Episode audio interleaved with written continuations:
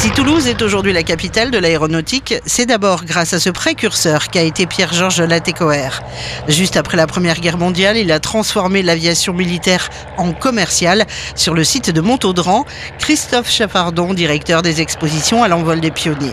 Il va convertir en fait ces avions-là et les pilotes qui étaient associés pour une, une, aventure pas que commerciale, une aventure qui va être surtout humaine. Son idée est simple, on va utiliser ces avions pour transporter du courrier de Toulouse jusqu'au Maroc, au Sénégal et puis son idée c'était d'aller au-delà pour délivrer aussi ce courrier jusqu'en Amérique du Sud. Il va y arriver un peu plus tard. Un splendide avion Samson 2 à 2, pionnier de l'aéropostale, trône dans le hangar. Grâce à des images d'archives, on visite aussi les ateliers de construction aéronautique tels qu'ils étaient au siècle dernier comprendre comment ont travaillé ces pionniers, comment euh, ils ont réalisé des choses que tout le monde pensait impossibles à l'époque. Hein. Voilà des, pinceaux, là d'ailleurs, ce sont des ouvrières qui sont en train d'entoiler d'ailleurs hein, et de préparer les ailes. Oh là ça, là ça travaille, vous voyez, ça martèle les pièces de métal, on entend bien là les, les bruits, on est, on, on est dedans, on est dans, dans l'usine. Magnifique, chargé d'histoire.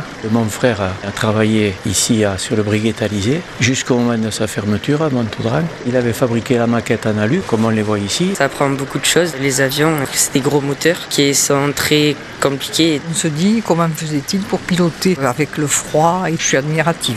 L'expo est très belle dans un lieu qui parle, c'est le lieu d'origine réhabilité. C'est d'autant plus enrichissant quoi, de le visiter. Des bornes interactives permettent enfin aux visiteurs de concevoir leur avion du futur sous le regard bienveillant de Pierre-Georges Latécoère. Un parcours spécifique où vous pouvez choisir l'avion de demain. Il va vous aiguiller sur quel type d'énergie pourrait être utilisé. Alors il y en a plusieurs. Quel type de trajectoire aussi pourrait utiliser les avions. Maintenant, les trajectoires, c'est un enjeu pour économiser de l'énergie.